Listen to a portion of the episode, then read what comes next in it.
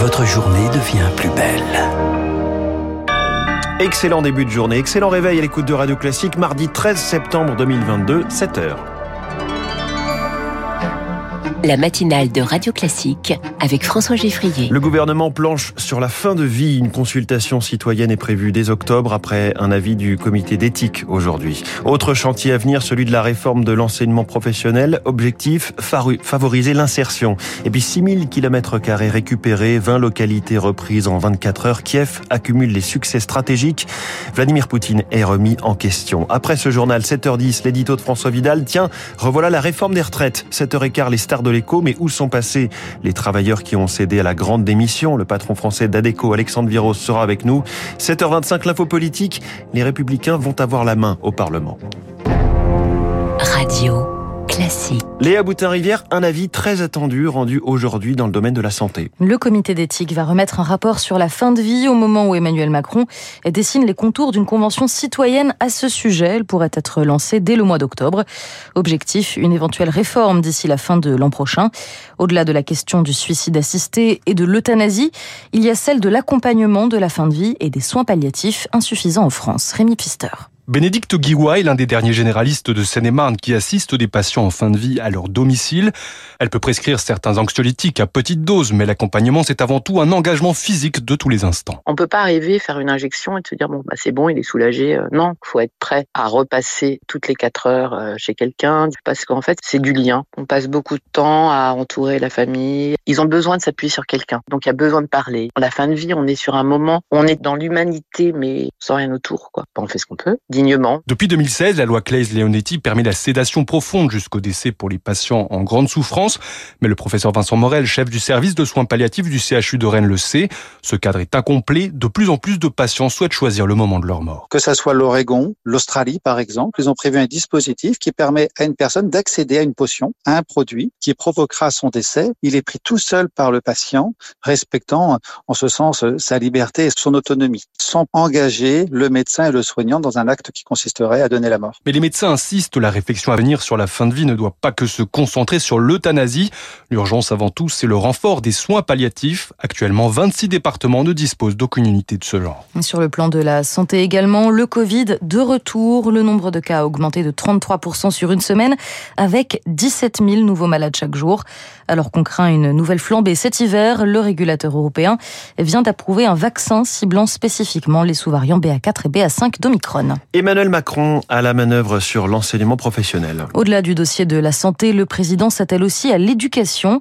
Avec Papendiaï et la ministre de la formation professionnelle Carole Grandjean, ils seront dans un lycée des Sables d'Olonne.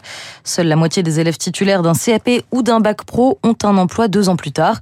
La réforme de cette voie est donc une priorité pour le président le point avec Elodie Wilfried. Première mesure phare, l'augmentation de la durée des stages de 50% dès la rentrée 2023. Sigrid Girardin, du syndicat enseignant SNUEP FSU, redoute ce qu'elle appelle un formatage à l'emploi. On diminue le temps de présence des jeunes dans nos classes. Or, ce qu'il faut bien comprendre, c'est que l'entreprise n'est pas formatrice. Nos élèves, quand ils sont en stage, ils apprennent des gestes techniques et ils ne voient pas l'ensemble des savoirs professionnels. Le gouvernement veut par ailleurs accroître le nombre de professeurs associés issus du monde de l'entreprise et renforcer leur place dans les conseils d'administration des lycées, des idées cohérentes, estime Laurent Munro de l'Union des entreprises de proximité. Ça permettra d'orienter les formations, les besoins en compétences. On parle de formation professionnelle, c'est pas un vilain mot de dire qu'on va embaucher un professionnel pour euh, faire certains cours. Avec cette réforme, Emmanuel Macron veut rapprocher le modèle du lycée professionnel avec celui de l'apprentissage et l'idée n'est pas nouvelle, explique l'historien de l'éducation Vincent Troger. Ça fait plusieurs décennies qu'on est sur ce type de projet, qui veut bien dire que c'est compliqué à mettre en œuvre. Il s'agit de faire cohabiter deux ministères qui n'ont pas du tout l'habitude de travailler ensemble. Les enseignants attendent désormais les concertations avec le gouvernement. L'intersyndicale se réunira le 22 septembre pour décider des actions à mener. Des grèves sont envisagées. L'opposition aussi veut se mobiliser cette fois contre la vie chère, mais les syndicats et la NUP n'ont pas réussi à s'accorder sur une date. Une nouvelle réunion pour trouver un compromis est prévue le 4 octobre. Et puis c'est le dossier de la rentrée, celui des retraites. D'après le rapport du Conseil d'orientation, le système est excédentaire, 900 millions d'euros en 2021, plus de 3 milliards attendus cette année. Mais cela ne devrait pas durer. Dès l'an prochain, les projections sont plus pessimistes.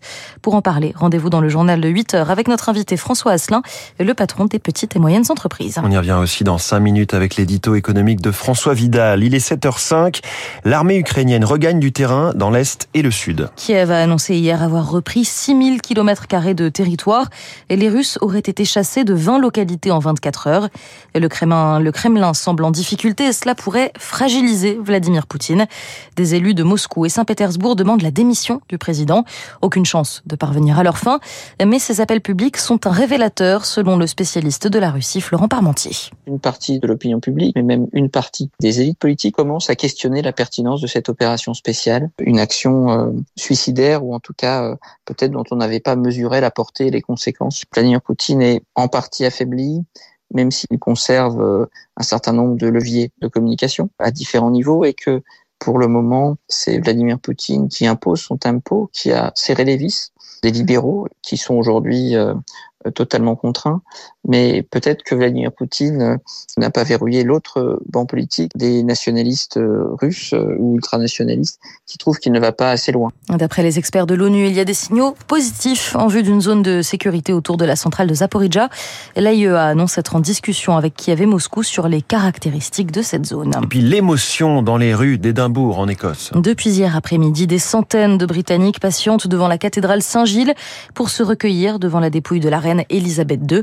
Des images impressionnantes. La file d'attente s'est parfois étirée sur 2 km, soit la moitié de la ville. Le cercueil prendra la direction de Londres ce soir. C'était le journal signé Léa Boutin-Rivière. Merci Léa, tout à l'heure 8 heures. Pourquoi la réforme des retraites revient par la grande porte? L'édito de François Vidal dans un instant, puis cette question. Le plein emploi en France est-il de l'ordre de la science-fiction? Alexandre Viros, le patron d'Adeco, est ce matin la star de l'écho. Il est 7h07.